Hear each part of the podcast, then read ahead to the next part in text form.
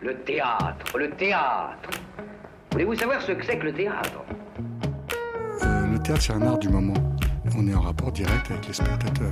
Pièce détachée, il faut que le théâtre présente une autre forme, une autre manière de vivre. Tous les lundis de 20h à 21h Finalement, le théâtre n'existe que par le regard du spectateur qui le fabrique. sur Radio Campus Paris. Le théâtre est pour tout le monde, pour vous comme pour les autres. Faut pas être exclusif.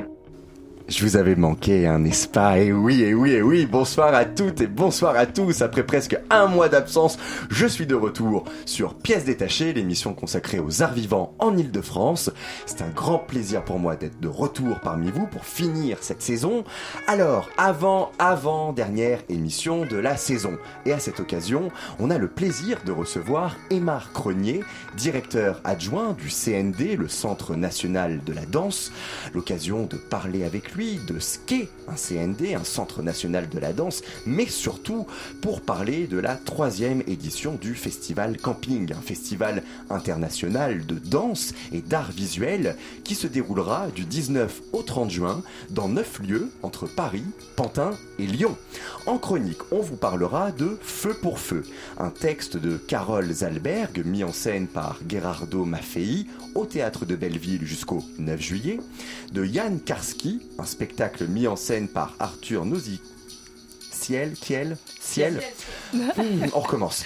Yann Karski, un spectacle mis en scène par Arthur Nozy-Ciel, d'après le roman de Yannick Haenel présenté au Théâtre National de la Colline jusqu'au 18 juin, et Dar, un texte de Yasmina Reza, mis en scène par le TG Stan et Doud Pard, présenté au Théâtre de la Bastille jusqu'au 30 juin. Pièce détachée, les arts vivants à la radio.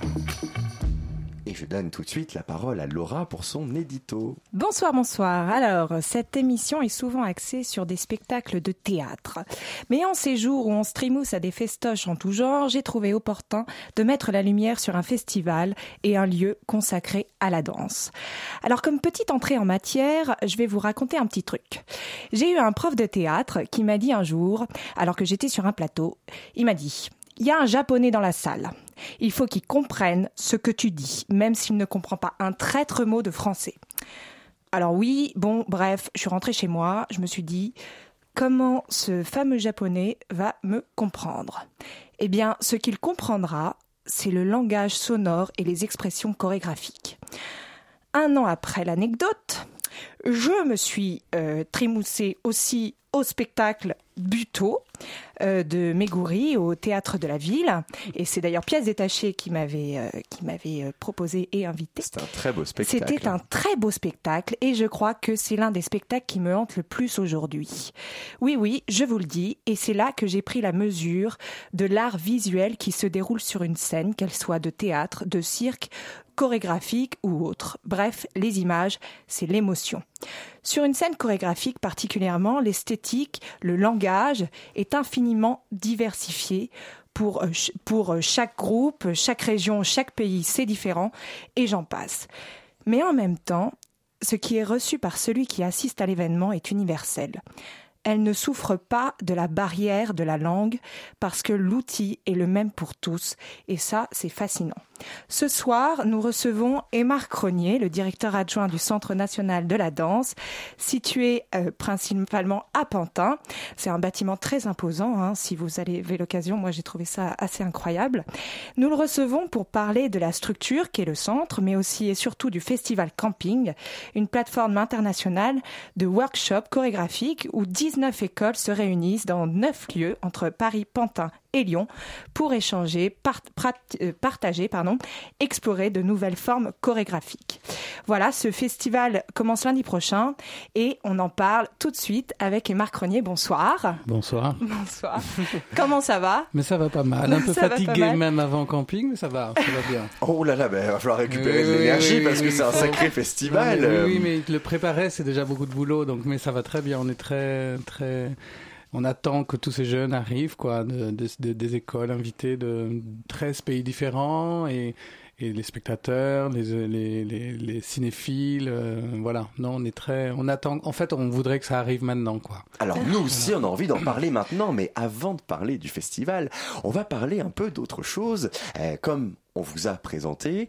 Euh, et Marc Renier, vous êtes le directeur adjoint du CND, le Centre national de la danse. Qu'est-ce qu'on entend concrètement par cette dénomination? Qu'est-ce que c'est un Centre national de la danse? C'est quoi ces missions? Elles sont, elles sont, elles sont diverses ces missions. Le, CND est une très jeune institution, le Centre national de la danse. Elle date de 2004 euh, à Pantin en fait, où on a transformé une cité administrative d'une architecture qui est absolument sublime, brutaliste, comme euh, vous, l'avez dit, euh, en Centre national de la danse. En fait, c'était un commissariat, un tribunal, la CAF, tout ça, et ça n'a évidemment pas fonctionné pendant 20 ans. Et les Pantinois n'aimaient pas beaucoup ce bâtiment. Il a été mis en vente pour un euro symbolique ou un franc symbolique à l'époque peut-être même ah à la à l'État et la ville de Pantin l'a l'a donné à l'État et l'État en a fait un centre national de la danse. Donc nous sommes un énorme bâtiment de 12 000 mètres carrés il y a 14 studios, 3 salles de spectacle et on, on répond à beaucoup de missions. Une, on n'est on n'est pas un théâtre mais on montre des spectacles de danse. On n'est pas un musée mais on crée des expos. On n'est pas une maison d'édition mais on édite beaucoup de livres. On n'est pas beaucoup de choses mais on fait beaucoup de choses. C'est très compliqué. On s'adresse aussi bien aux spectateurs, aux chercheurs et évidemment aux danseurs, aux danseurs professionnels, puisque tous les jours, un danseur peut venir prendre un cours par exemple, au CND, le matin, il y a tous les jours des cours. Donc il y a plein, plein de, de, de facettes comme ça, et surtout on a euh, les archives les plus importantes en danse d'Europe. Euh, après nous, c'est la New York Public Library, donc on a, on est aussi, une, on a une mission patrimoniale qui est énorme, donc des choses qu'on ne voit pas, mais on archive beaucoup, beaucoup, beaucoup de choses en danse. Auxquelles le public et les professionnels ont accès, ces Peuvent archives? absolument avoir accès, pas à tout, parce qu'il y a des auteurs qui laissent leurs archives et ils sont pas consultables, mais c'est pour la sauvegarde. Mais on a absolument presque accès à, à, à tout quand on vient à la médiathèque, parce qu'on a aussi une médiathèque. Et justement, donc euh, vous l'avez euh, exposé euh, plus tôt, donc 12, 12 000 mètres carrés, c'est quand même énorme. Il y a 14 studios, 3 salles de spectacle, une médiathèque, une salle de projection, comme vous l'avez rappelé. Enfin bref, il y a énormément de choses. Comment faire pour que ce centre soit toujours vivant et foisonnant de nouvelles créations? Alors, ça, on a plein d'idées et de dispositifs pour faire en sorte que le centre vive. Par exemple, depuis un an, euh, sous l'impulsion de Mathilde Monnier, quand même, qui est Oui. la directrice du, du Centre national de la danse depuis 2014, et c'est la première fois que le CND était, est, est dirigé par une artiste. Ça, c'est extrêmement important. Vous voulez dire une ça- artiste féminine aussi, ou- en plus. Ah, vous vouliez dire une artiste, et, et une artiste féminine. D'accord, ok. Donc ça, c'était les deux raisons pour lesquelles j'ai rejoint Mathilde, d'ailleurs, parce qu'elle m'a demandé de venir avec elle en, de- en 2014. C'est parce que c'était un projet avant tout artistique. Donc c'était impulsé. Avant, c'était presque un lieu très institutionnel, où il y avait pas trop d'affiches collées au mur. C'était hyper propre. Nous, on a souhaité occuper artistiquement un lieu institutionnel. Donc, on essaye d'animer et d'activer le lieu. Et le camping est un énorme bazar artistique et c'est ça qui est bien. Pendant 15 jours, vous venez, il y a 120 étudiants. Bon, on parlera de camping après, mais, Allez, vous inquiétez pas, on va en parler, mais vraiment beaucoup. mais c'était un peu désinstitutionnalisé, un peu ce lieu hyper bien d'ailleurs, qui accomplissait tout, qui, qui dé- répondait à toutes ces missions, mais nous, on voulait mettre de l'artistique un peu partout. Et justement, vous parlez de- d'occupation, de bazar, et d'après ce que j'ai compris, la programmation est très flexible. C'est-à-dire que c'est en différents temps, et Ouais. justement, le festival camping fait partie de ce temps-là. Ouais. Euh, comment ça fonctionne Euh. Alors, on est, quand on est arrivé, on a essayé de se dire, mais qu'est-ce qui, de- depuis 2004, tout se déroulait très bien d'ailleurs, hein, et, mais on s'est dit, mais qu'est-ce qui a changé autour de nous? Alors déjà, l'abonnement. Moi, franchement, prendre une place en septembre pour le mois de mars, j'en suis incapable. Je Oh, merci, vous m'assurez. Moi, moi, moi, je trouve ça délirant. Enfin. je- je comment est-ce qu'on peut savoir qu'on va être vivant ou ce qu'on va faire? Enfin, C'est complètement Voilà. délirant. Donc après, on revend ses places, tout ça. Donc, non, je sais pas. non, mais c'est c'est bizarre, il faut être hyper organisé pour être abonné. C'est vrai. Moi, je suis pas assez organisé pour être abonné. et Surtout, j'aime bien que les choses soient un peu imprévues. Donc, on a arrêté les saisons. Il n'y a plus de saison de septembre. Mais de toute façon, il n'y a plus de saison. Il n'y a plus de saison, de toute façon, on le sait, hein, il n'y a plus de saison. depuis longtemps. Révélation ce soir, Ah, il n'y a saison. plus de saison. Mais on voulait plus faire septembre à juin, tout le truc que beaucoup font, et d'ailleurs c'est très bien, mais nous on voulait plus faire ça. Donc on a imaginé trois temps forts, l'automne, le printemps et l'été, parce que l'hiver c'est trop triste, donc on a Ah, squeezé l'hiver. Ouais. Ah, vous jouez pas le jeu. Non, pas du tout, parce qu'il n'y a plus de saison, donc il n'y a plus d'hiver. Ah, c'est vrai. Il n'y a plus de jeu. Il n'y a plus de jeu. Il y a du plus coup. de jeu. Et entre ces moments forts, on a on a voulu ouvrir plus le Centre national de la danse aux artistes, à la aux répétitions, à la recherche. Donc du coup, on a comme trois festivals, trois temps forts, l'automne, le printemps l'été, et camping. Et entre ces moments-là où on montre pas de spectacle, on, on consacre tous nos studios aux répétitions des artistes. Parce que les artistes aujourd'hui ont besoin d'espace, de temps et d'argent pour répéter, pour montrer leurs œuvres. Donc du coup, on libérait de l'espace et un peu d'argent pour les produire et leur euh, proposer des répétitions. Alors là, on parle du CND de Pantin, mais il y en a un deuxième en France qui est à Lyon. Euh, Est-ce que son rôle, il est similaire à celui de la région parisienne? C'est un Euh, peu comme une, une, un- une- une cousine à Lyon. Il n'y a pas de, de programmation de spectacle sauf pendant camping. Lyon, en fait, c'est plutôt une, mission de formation et d'entraînement régulier du danseur. Et on, dis- on, on donne aussi, on, dis- on, on dispense des diplômes comme on le fait à Pantin. Mais c'est, c'est presque une, c'est une, plus petite formation quand même. Ils sont que 8, il y a trois studios, il n'y a pas de salle de spectacle. Mais c'est extrêmement important dans le paysage lyonnais, qui est une, grand, une grande ville quand même, et qui est une ville où la danse est présente. Hein. Euh, et historiquement, il fallait que tout ne se passe pas à Paris quand même. Donc et ça, c'est, je trouve ça très bien. Et pourtant, elle participe à, à Camping, justement. oui, hein. depuis qu'on a imaginé Camping, qui est le premier projet où tous les départements du CND euh, sont, sont associés et imaginent ce projet ensemble, euh, le camp- camping est arrivé à Lyon euh, dès la première édition. Euh, Par rapport aux différentes structures qui existent euh, pour la danse à travers tout le territoire national, et en comparaison avec celles qui peuvent exister pour les autres arts vivants, et je pense notamment au théâtre, est-ce que vous estimez que la danse est plutôt bien lotie, moins bien lotie, pas suffisamment? La danse n'est jamais assez bien lotie. Jamais il- alors, assez bien historiquement, la danse, déjà la danse contemporaine quand même, elle est, elle est- elle a- l'his- son histoire est plus récente. Euh, après, la musique et le théâtre ont une histoire qui est quand même plus, plus ancienne et, donc plus de moyens. Il y a un réseau plus important. Quand on voit les centres dramatiques nationaux en France, les théâtres nationaux, il y a un théâtre depuis seulement trois ans. Il y a le Chaillot est devenu le théâtre national pour la danse. Et ça, ça date de trois ou quatre ans, je pense, le label. Donc, euh, c'est très récent. Hein. C'est très récent. Donc, il faut plus de moyens pour la danse, bien sûr.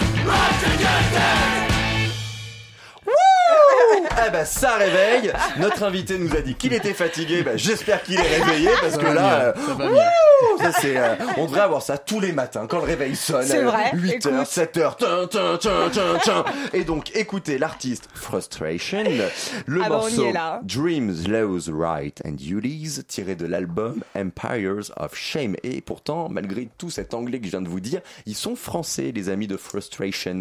On reprend l'interview. Nous sommes toujours en compagnie d'Emar Cronier, directeur adjoint du CND, le Centre national de la danse, pour parler avec lui notamment du Festival Camping. Une dernière question avant enfin de vous parler du festival. On souhaitait vous demander, Emar, euh, le rapport que vous entretenez, vous, personnellement, avec la danse. Hmm, Ah, d'accord. On n'avait pas du tout prévu ça, mais euh, euh, Mais moi, non, parce à partir de êtes- 2 heures du matin, ça va très bien avec la danse, personnellement. Avant, je la pratique pas. Je la défends, mais je la pratique pas. Et, euh, et voilà. Non, j'ai. Comment vous êtes devenu directeur adjoint du CND, du Centre national de la danse Alors j'ai commencé, j'ai fait des études universitaires de gestion de la culture, de SS, blablabla, comme un, bon, un truc un peu classique. Et j'ai commencé par le théâtre, dans un centre dramatique, et je me suis vraiment, à un moment donné, vraiment ennuyé au théâtre.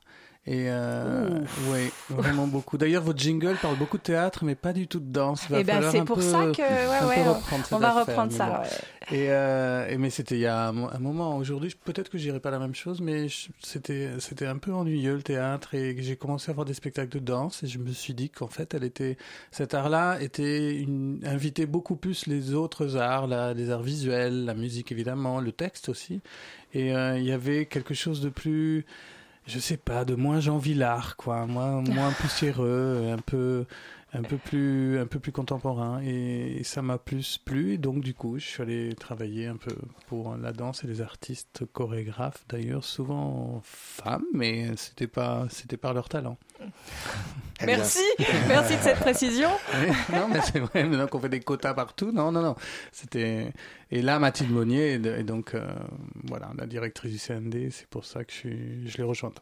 Et donc, troisième édition, on y est, du Festival Camping. C'est lundi prochain. Mhm. Présentez-la nous, cette troisième édition du festival. Alors, après, camping à présenter, c'est aussi compliqué que le CND à présenter parce qu'on s'adresse à tous les, enfin à beaucoup de publics. Euh, L'ADN, un peu l'idée de, camping que, Mathilde Monnier avait en arrivant et qu'on a imaginé avec les différents départements du, Centre national de la danse, était un espace, un, un- un festival de workshops. Donc ça, pour l'instant, ça ne regarde pas forcément nos auditeurs puisqu'ils sont pas danseurs professionnels, mais c'est quand même ça qui est le le, le, le, fondement de camping, c'est comment imaginer un festival de workshop, ça n'existait pas en France et, euh, et c'est pour ça que dès la première édition ça a marché et aujourd'hui camping est même reconnu internationalement. Et comment ce festival de workshop on pouvait, on pouvait l'adresser à des danseurs professionnels, ça c'est une chose, donc on s'inscrit online mais il faut juste pas être amateur. Et, euh, et comment on allait inviter des étudiants d'écoles d'art, mais pas seulement d'écoles de danse, surtout pas seulement d'écoles de danse, puisqu'encore une fois, la danse est une, un art qui invite les autres. Et on a du coup, dès la première édition, invité des écoles euh, d'art visuel, ou cette année, on a une école d'architecture, et l'année prochaine, on aura même l'école de paysage de Versailles. Et ils viendront, et eux, ils composent le public des workshops autour de tout ça, et c'est là que camping s'ouvre à d'autres euh, d'autres publics, et dont les spectateurs. Il y a des spectacles le soir, et c'est devenu un festival de danse, comme un autre festival de danse. Et il y a des projections de films. Euh, il y a le, premier soir, il y a un film sur Pina Bausch qui sera présenté par un drame, le, euh, Raimund Hogg, qui était le dramaturge de Pina Bausch jusqu'à, je- enfin, c'était sa dernière collaboration avec Pina. Euh, donc il y a, il y a de tout, il y a de, des films, des workshops, des spectacles et des, des cours pour les amateurs tous les tous les soirs à 18h30. Si vous voulez venir danser au CND, c'est possible et c'est gratuit. Ah, mais oui, c'est il y a prévu, on va venir c'est prévu, danser. c'est prévu, c'est exactement ce qu'on s'est dit en plus tout à l'heure en off, exactement. Mais je vous y attends. On prendra des photos, on postera sur les réseaux sociaux pour voir si vraiment vous venez. Ouais, Bah, ouais. apparemment, vous, c'est à partir de 2h du matin, donc du coup, par rapport à la Non, danse. mais je suis, je suis à 18h30 pour les Ah, cours amateurs. D'accord. Vous prenez les photos et Non, puis ensuite à les 2 photos heures, c'est vous qui dansez et c'est nous qui on, on vous prend en photo à partir de 2 heures. non, surtout pas. On fera comme ça, ça marche, on, on le fait. Du coup, euh, du coup, en fait, justement, euh, vous parliez du fait d'avoir euh, d'avoir euh, mis en place euh, des rencontres entre écoles de danse, mais aussi des écoles de, de, de beaux arts, de- d'architecture. Pourquoi cette diversité, justement? Alors, l'idée, c'était, il y avait une diversité et d'expériences, donc ça, ce sont les artistes qui sont en activité, et des diversités pédagogiques. Donc, par exemple, un workshop, qui est un, une sorte de cours, toutes les après-midi, du lundi au vendredi, c'est le même groupe, hein, qui de 14h à 18h, pendant 5 après-midi, va travailler ensemble. Il, est, il, y a un mélange donc d'artistes euh, qui ont déjà beaucoup, beaucoup d'expérience, et surtout, il n'y a jamais un groupe d'une école. Donc, il y aura, cette année, il y a 19 écoles qui sont invitées, et... Euh, c'est ça. Hein. Je Ouais, me trompe pas, ça. je regarde. je me... Donc, Sept pays, on peut même préciser. sept pays différents. Et l'idée, c'était que le groupe euh, d'étudiants qui vont suivre un workshop ne soit, ne soit pas un groupe d'une même école. Donc, on, on mélange et les âges, les expériences et les pédagogies. Parce qu'évidemment, un étudiant en architecture qui a une notion de l'espace et du temps, qui est quand même une des préoccupations d'un étudiant en danse, mais pas pour la même chose ou la même finalité, eux, ils, se mélangent et ça crée un groupe euh, diversifié, très, très riche.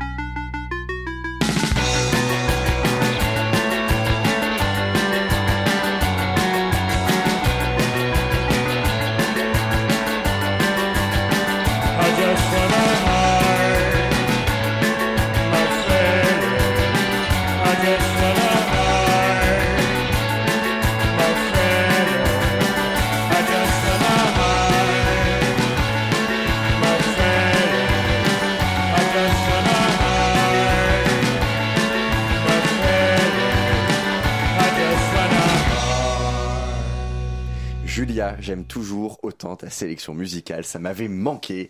Artiste Frustration, le morceau Just Wanna Hide, tiré de l'album Empires of Shame, et nous sommes toujours en compagnie d'Emar Cronier, directeur adjoint du CND, pour parler notamment du festival Camping qui aura lieu à partir de lundi prochain. Ah, moi j'ai remarqué euh, que nombreux étaient les festivals dans leur présentation à présenter leur événement comme, alors là je cite l'édito du festival camping qui a été écrit par Mathilde Monnier, la directrice générale du CND.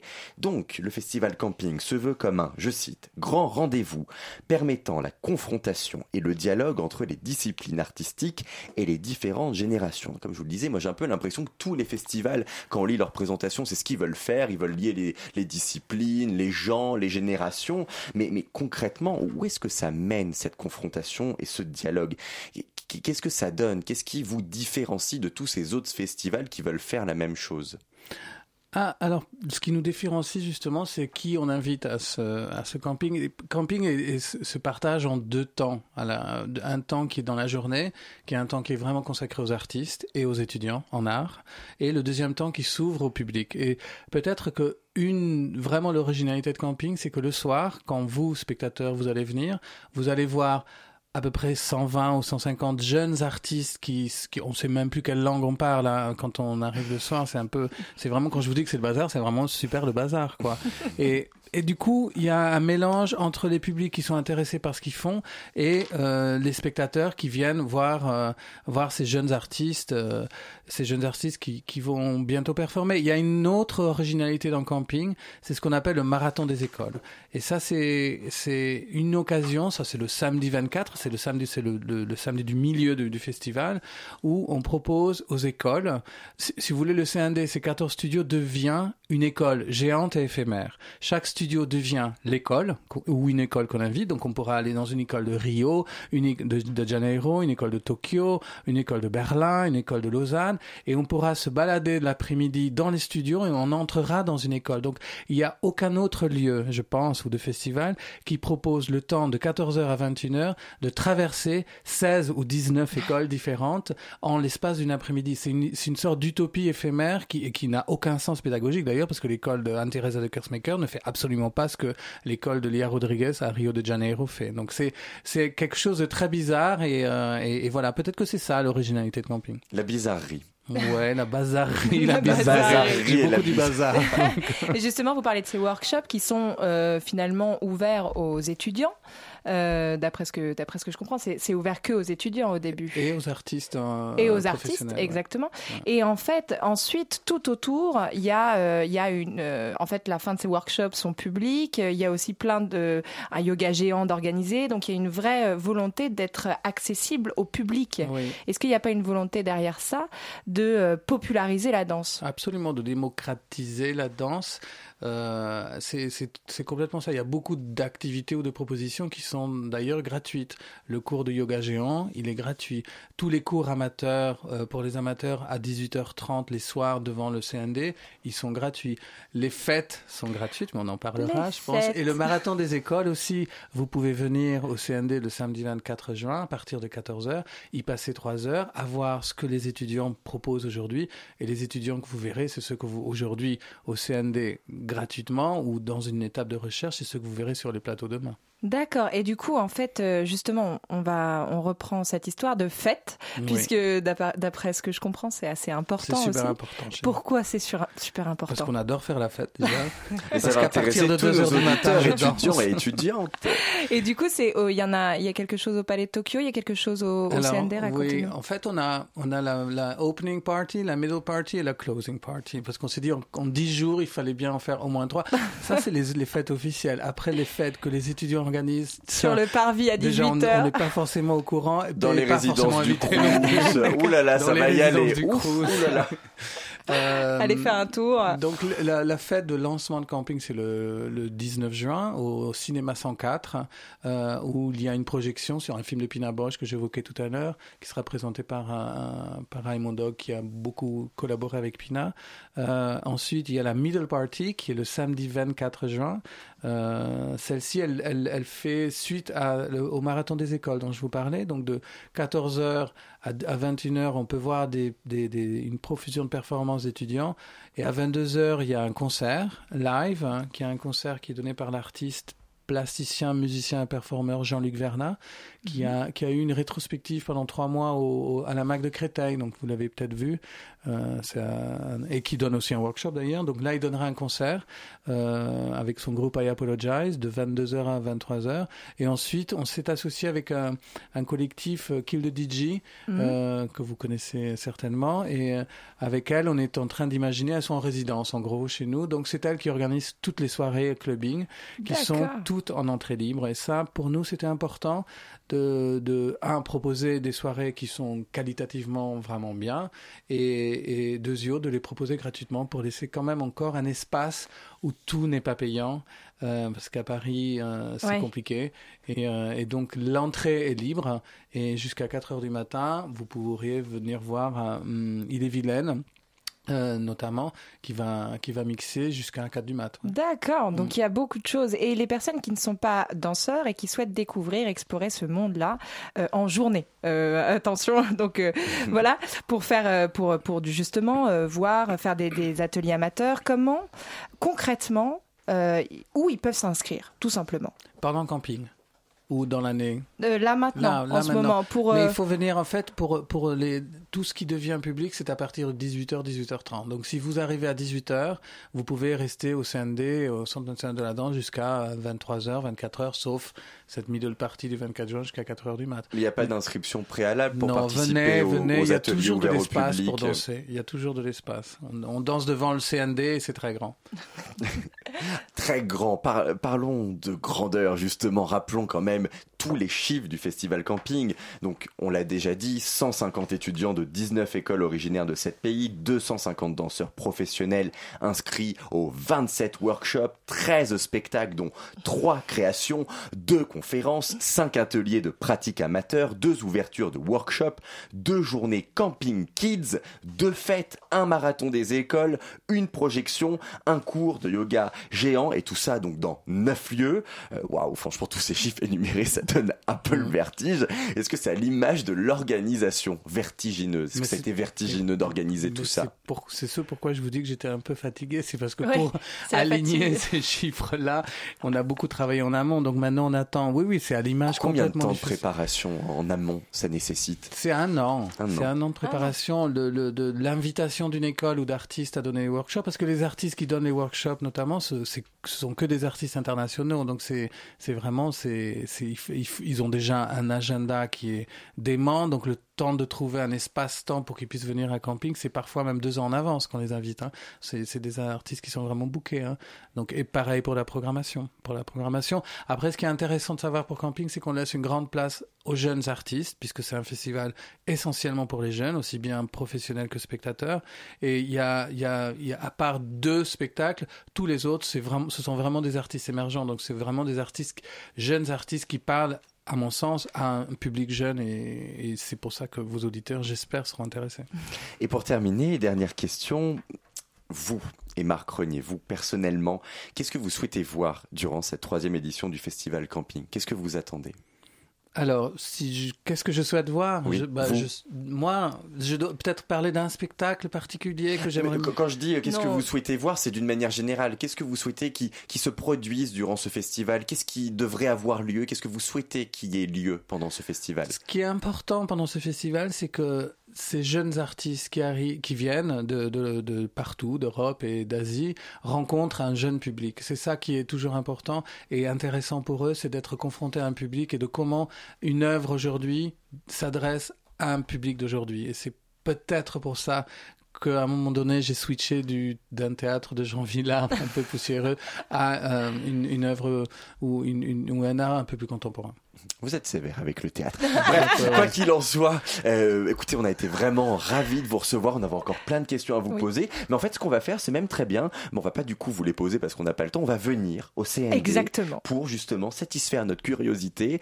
On espère que vous serez nombreuses et nombreux également à venir au CND, à cette troisième édition du Festival Camping qui aura lieu à partir de lundi prochain, le 19 juin, jusqu'au 30 juin. Merci beaucoup et Marc d'avoir été avec nous. Merci. Merci.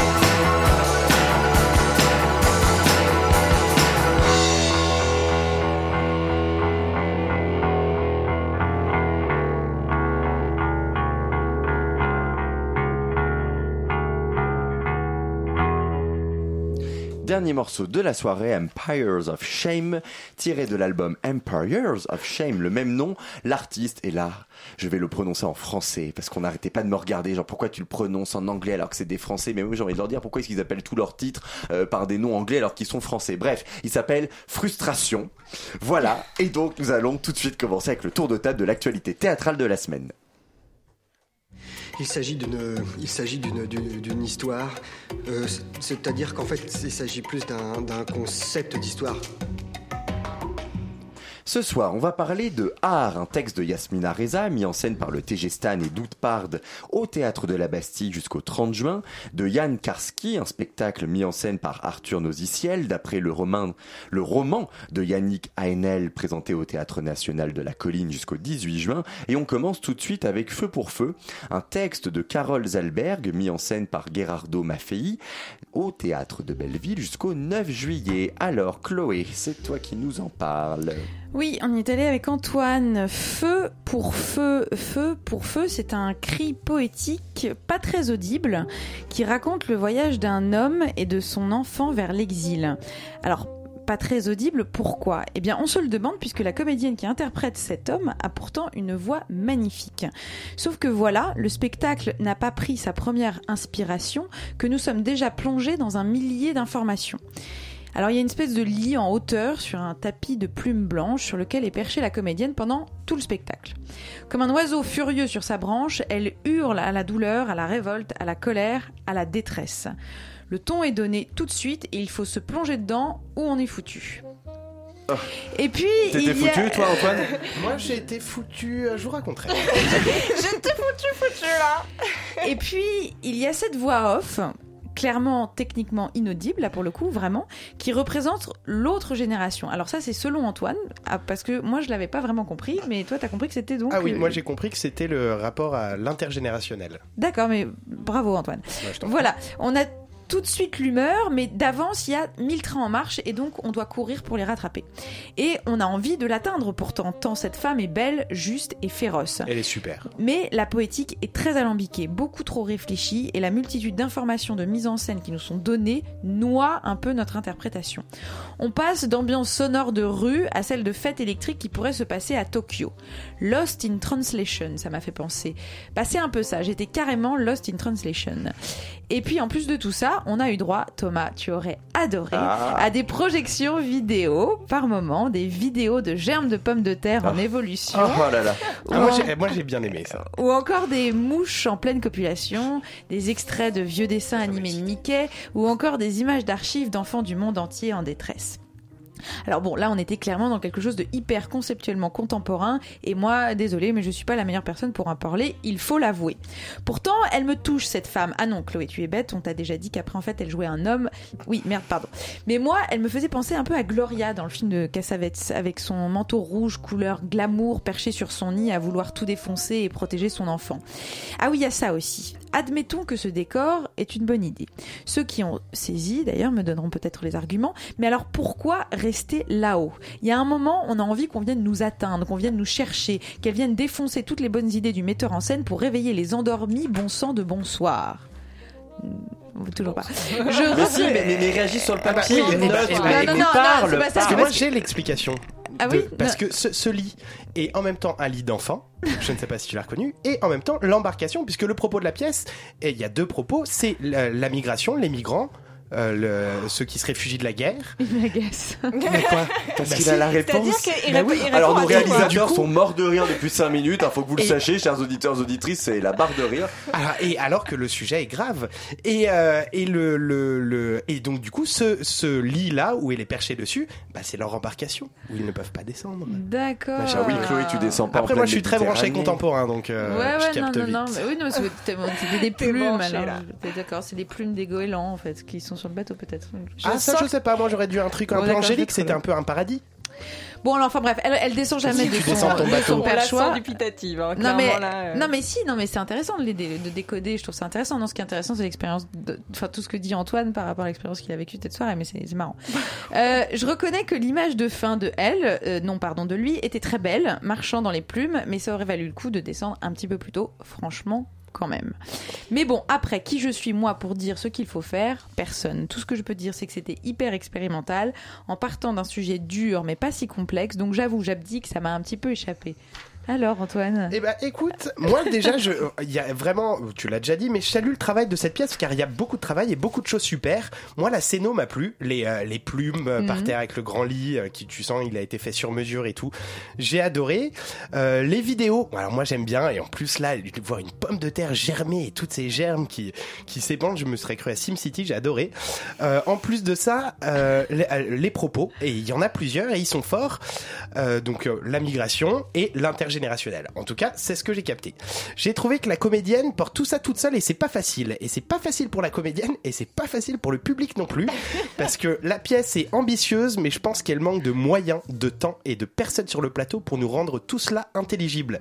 Car là, c'est concept sur concept, sur problèmes géopolitiques, tout ça mis en perspective avec Ah, les conflits tête, là. intergénérationnels et tout ça en une heure et quart. Moi, j'ai été perdu en moins de deux. Du coup, j'y ai pensé un peu en fermant les yeux et je pense que Oh. malheureusement, je ne suis pas reparti avec toute la super matière que la pièce avait à nous offrir. Bon, bah écoutez, c'est quand même une matière à aller découvrir au théâtre de Belleville jusqu'au 9 juillet, Feu pour Feu, un texte de Carole Zalberg, mis en scène par Gerardo Maffei, et on enchaîne avec Yann Karski, un spectacle mis en scène par Arthur Noziciel, d'après le roman de Yannick Heinel, présenté au Théâtre National de la Colline jusqu'au 18 juin. Antoine, on poursuit avec toi. Ah, il paraît que c'est incroyable. Alors c'est incroyable, incroyable. Alors merci Laura de cette programmation cette semaine qui était légère, gay et conviviale en même temps. C'est mon, c'est ma petite touch, tu pas vois. mal. Mais c'était c'était c'était très bien. Moi, j'ai rarement été aussi interpellé au théâtre. Euh, c'est vrai, après avoir vu cette pièce. La pièce est l'adaptation du livre de Yannick Enel. Alors, c'est une pièce en trois parties qui s'articule autour d'un personnage, Yann Karski. Alors, je vous fais quand même un petit point historique sur Yann Karski, pour ceux qui ne savent Oui. pas qui c'est. Yann Karski est, est un catholique né en Pologne en 1914. En 1939, il est fait prisonnier par les soviétiques, puis, remis aux mains des Allemands, il réussit à s'évader une première fois. En janvier 1940, alors qu'il travaille pour le gouvernement polonais en exil à Angers, il est encore une fois fait prisonnier par la Gestapo en Slovaquie et il réussit aussi à s'évader avec l'aide de la résistance. En 1942, il part en mission à travers l'Allemagne, la France, l'Espagne pour le compte de la résistance afin de faire un compte-rendu de la situation en Pologne.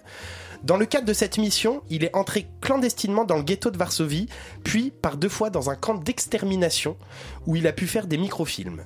Il écrit en 1944 Mon témoignage devant le monde qui décrit précisément les méthodes d'extermination dans les camps. Donc ça c'est l'histoire vraie, enfin c'est sa vraie histoire.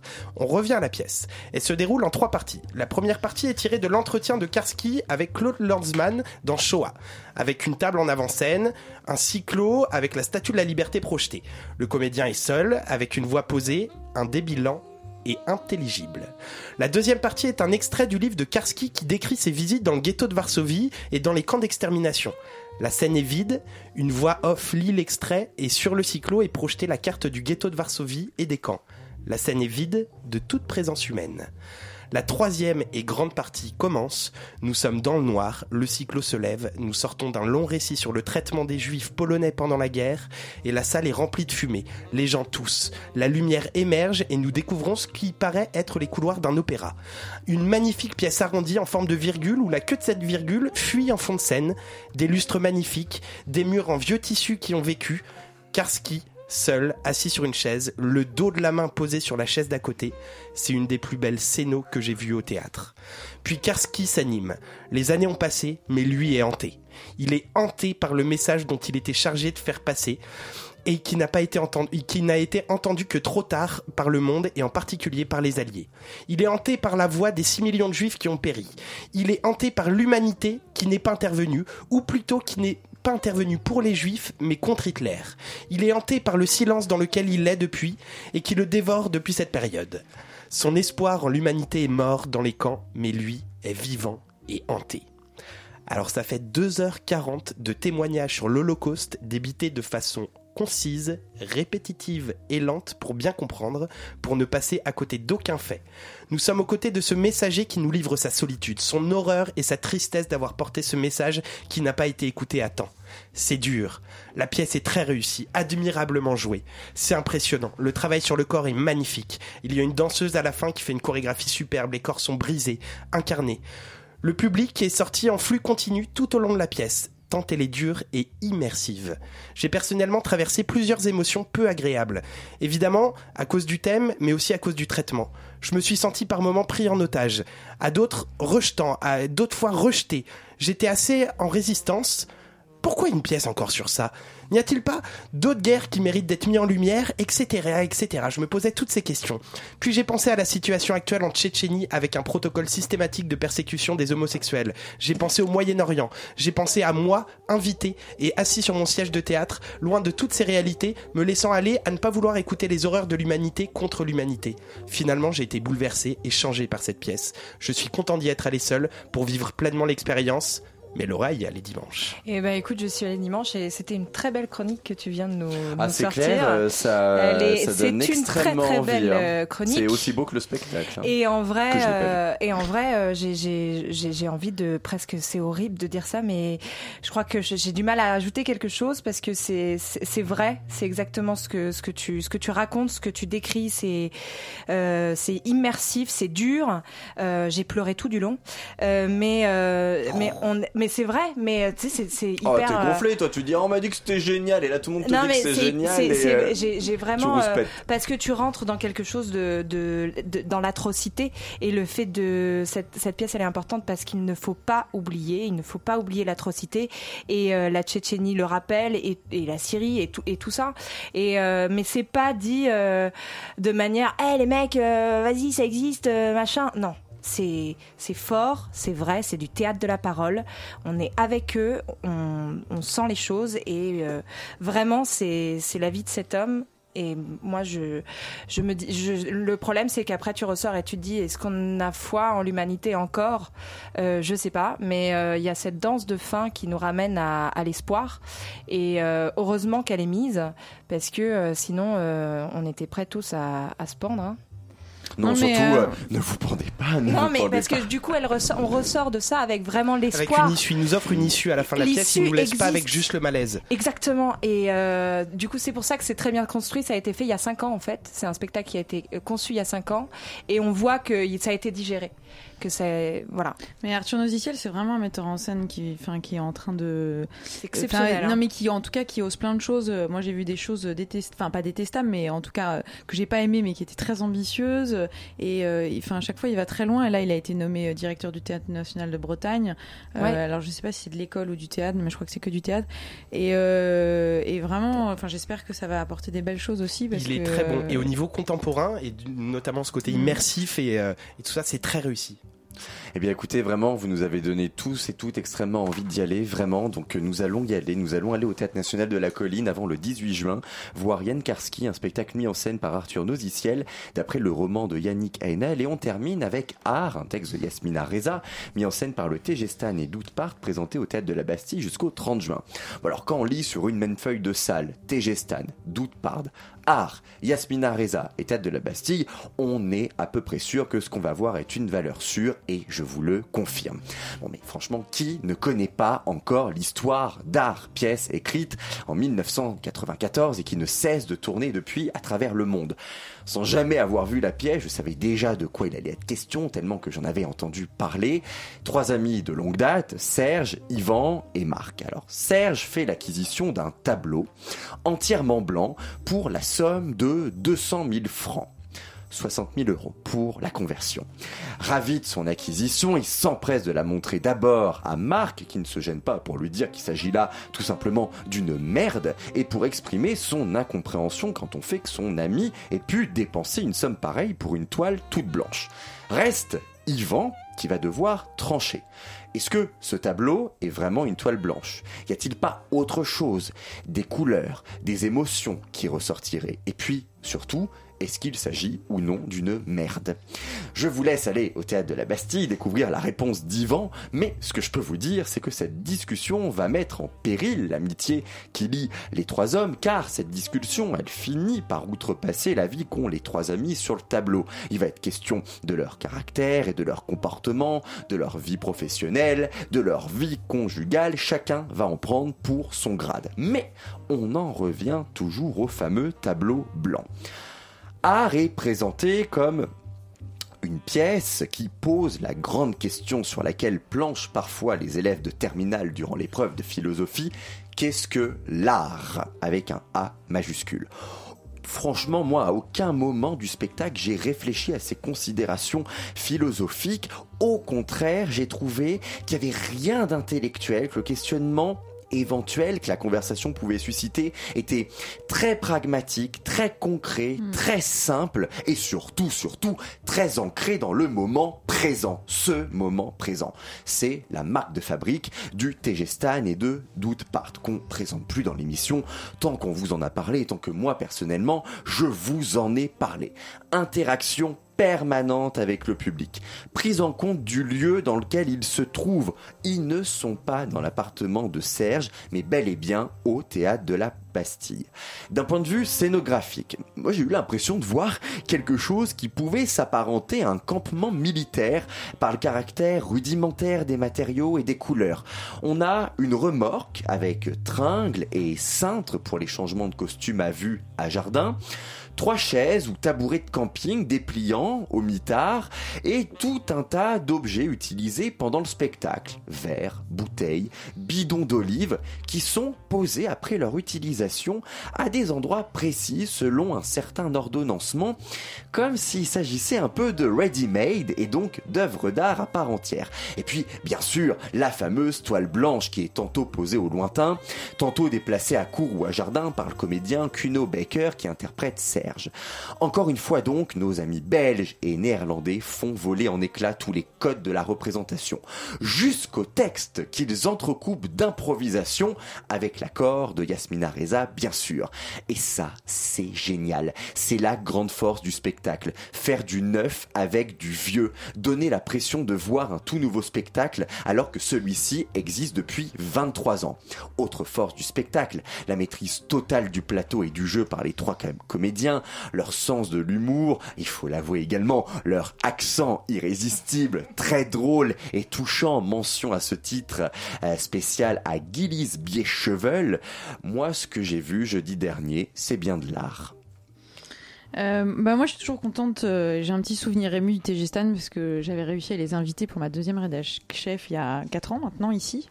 Et euh, donc voilà c'était un souvenir euh, fort mais pas fort non c'était juste un très très bon moment de ca- camaraderie avec ces bonhommes là moi j'aime bien les choix du Tegestan à chaque fois. Ils ont alors c'est fait partie des compagnies qui je trouve anoblissent les textes. Parce que moi pour moi un peu les textes d'Alias Minareza c'est un peu toujours cantonné à, à- au théâtre du rond-point par exemple Ouais, euh, quelque chose qu'on travaille en école et qu'on est content de passer euh, parce que c'est toujours un peu efficace etc parce que tu dis 23 ans moi je trouve pas que ce soit un texte vieux de 23 ans Et pourtant, c'est le cas. hein. non mais oui, pas 23 crédible, ans c'est vieux, mais par rapport à 400 ce qu'on monte, euh, euh, mais c'est vrai, ouais, ils ont un peu ce truc-là à chaque fois quand ils, ils choisissent un truc et ça devient, on se dit, ah mais en fait c'est peut-être pas si ringard que ça, Mais c'est ça, oui. Et euh, enfin voilà, en tout cas, euh, oui, c'était un, un très bon moment. La scénographie, euh, bah, fidèle à eux-mêmes, c'est-à-dire du grand bordel, mais très très très très travaillé. On sait pas Ah oui, trop très pourquoi. organisé, Voilà, il faut absolument euh, mettre le petit bout de papier à cet endroit-là. On ne saura jamais pourquoi, mais La euh, en lampe à cet endroit, le verre à très cet très endroit. précis et puis voilà et puis une aisance et, euh, et un plaisir euh, du plateau euh, euh, qui donne envie en fait de, de, de les suivre enfin de voir chacun de leurs spectacles enfin c'est vraiment une gourmandise euh, chaque année quoi Eh bien écoutez, allez vous régaler au théâtre de la Bastille jusqu'au 30 juin. Art, un texte de Yasmina Reza mis en scène par le TG Stan et Doutpart. On vous a également parlé de Yann Karski, un spectacle mis en scène par Arthur Nosiciel d'après le roman de Yannick Heinel présenté au Théâtre National de la Colline jusqu'au 18 juin et de Feu pour Feu, un texte de Carole Zalberg mis en scène par Gerardo Maffei présenté au Théâtre de Belleville jusqu'au 9 juillet. En invité, on a eu le plaisir de recevoir Émar Cronier, directeur adjoint du Centre national de la danse, pour parler avec lui de la troisième édition du festival Camping, qui aura lieu à partir de lundi prochain jusqu'au 30 juin dans neuf lieux entre Pantin, Paris et Lyon. Une émission préparée par Laura Chrétien avec la complicité de Thomas Silla, Chloé de Broca, Antoine Declerc. De Clerc, pardon, je suis désolé. Réalisé par Julia Cominassi et Théo Albaric. On ne voit pas nos amis de Yumi, mais je suis sûr qu'ils vous ont préparé un petit, une petite émission euh, toute chouette, tout, tout, tout, tout, euh, trop, trop bien. Euh, Restez donc sur Radio Campus Paris. Nous, on vous dit à lundi prochain pour l'avant-dernière émission de la saison. Bonne soirée à toutes sur Radio Campus Paris et à tous sur Radio Campus Paris.